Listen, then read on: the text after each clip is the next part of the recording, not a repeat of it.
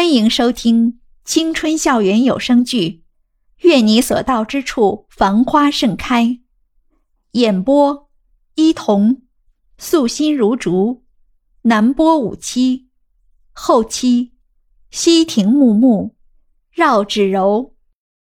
第七十七集，江胜原本以为江志玲会把自己和妹妹都送去美国。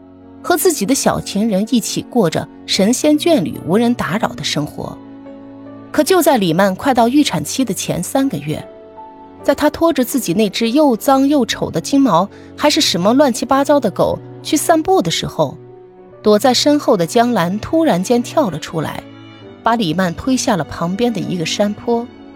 孩子当然是没保住，江志玲气急败坏地把江兰吊起来打。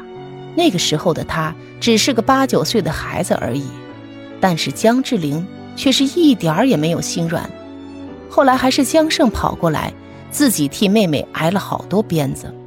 不久后，江兰带着浑身的伤痕踏上了飞向美国的那趟飞机，但是她走的那天一直在检票口徘徊着，一直在等着自己的哥哥会不会去送她，因为她有一种直觉。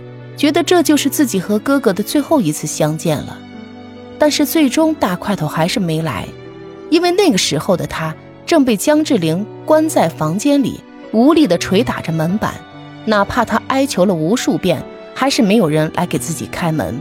时间一分一秒的流逝，大块头眼睁睁看着妹妹登机的时间从钟表处吧嗒吧嗒地走了过去。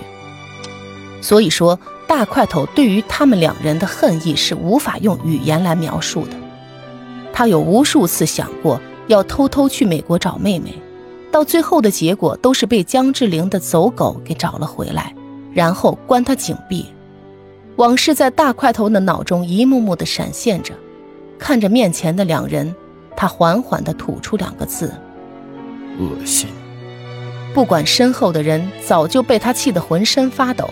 大块头抓起放在一旁的钥匙，出门的时候把门拍得震天响。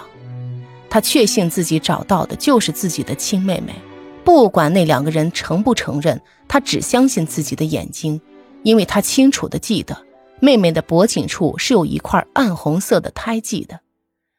大块头驱车径直来到了之前无数次来过的那家养老院门口，开门的大爷看他来了，热情地和他打着招呼。大块头只是微微点了一下头，算是淡淡的回应了。他很快就找到了他要找的地方。当他出现在门口的时候，他就听到里面不时的传来一阵阵欢快的笑声和悦耳的歌唱声。从窗外，大块头看到江兰跪在一块小小的坐垫上，给老人们唱着一首曲调柔缓、好听的英文歌。大块头也听得有些沉醉了。居然忘了敲门就走了进去。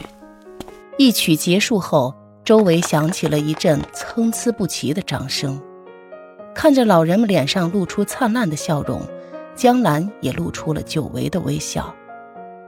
在一边的大块头简直要感动的落下泪了。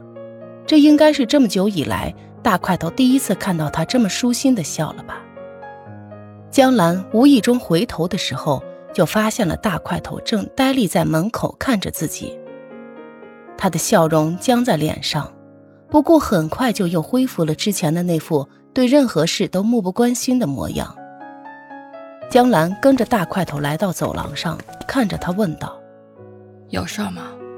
最近还是什么都想不起来吗？想不起来。”看着面前的人对自己这么疏离和冷漠，大块头心头的冷意渐渐的凝固在一起。慢慢变成一座冰山，啪啦啦把自己的心都给冻了起来。你想不起来，那我就来帮你想。说完，大块头就上前刷一把撕开了江兰颈间的衣服。啊！江兰吓得轻声尖叫起来。是那块暗红色的胎记，没错。大块头欣喜若狂，刚才所有的阴霾顿时一扫而空，完全不见了踪影。小兰。是你，真的是你！大块头只顾望着那块鲜红的胎记，在一边激动着，全然不顾他此时拉扯一个姑娘的衣服，已经成功引起了周围老人们的注意。